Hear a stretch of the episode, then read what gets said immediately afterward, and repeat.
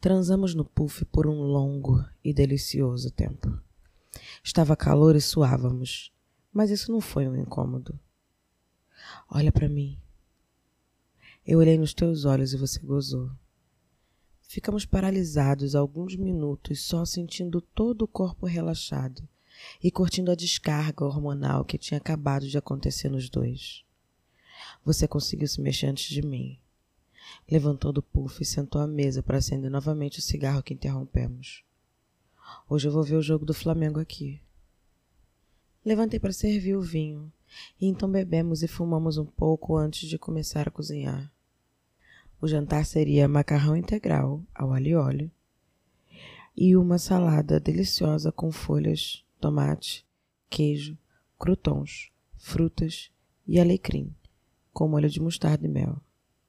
Enquanto eu cozinhava, você me provocava querendo mais sexo. Mas eu estava muito concentrada em chupar o caroço da manga com os cotovelos apoiados na pia. Eu cozinhava vestindo apenas a calcinha rosa, e você encostou seu pau na minha bunda, se esfregando num convite quase irresistível. Eu não sei como eu continuei cozinhando, mas eu estava tão feliz e concentrada naquela tarefa.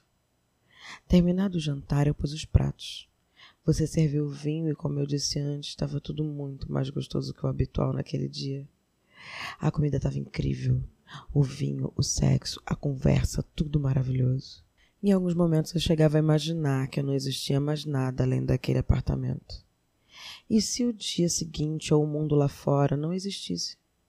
E a gente só ficasse ali? Eu já seria muito feliz. Assistimos ao primeiro tempo do jogo.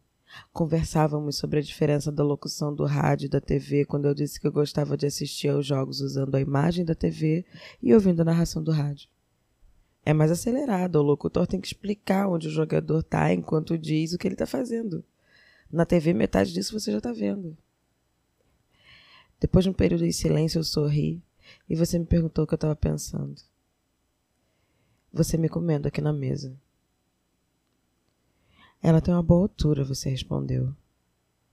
Será que ela me aguenta?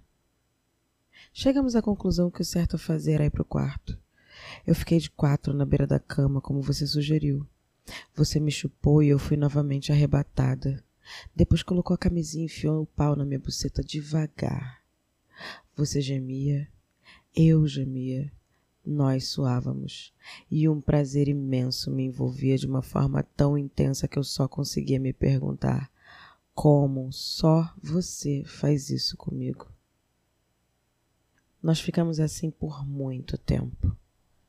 Ora devagar, ora rápido, ora você controlava, ora era eu quem estava no comando, e a cada momento o prazer aumentava. Tá quente. Eu não consegui explicar na hora, mas não me referi à temperatura ambiente. Eu estava falando do seu pau. Ele estava quente e eu sentia com a minha buceta que ficava mais molhada por causa disso. Você me virou de frente para você.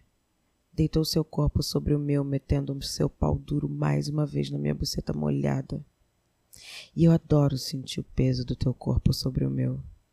Quando você segura os meus braços ou me aperta, a minha buceta dilata na hora e eu sinto a lubrificação aumentando muito. Não sou capaz de dizer quanto tempo e nem os detalhes do que aconteceu depois disso.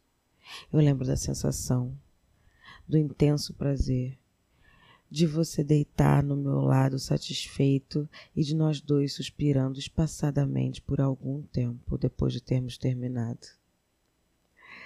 Como de costume, eu cochilei e você me acordou quando já estava pronto e o carro a caminho. Foi um dia delicioso, da expectativa ao descanso. E eu não vejo a hora de te ver de novo na semana que vem. É rapidinho.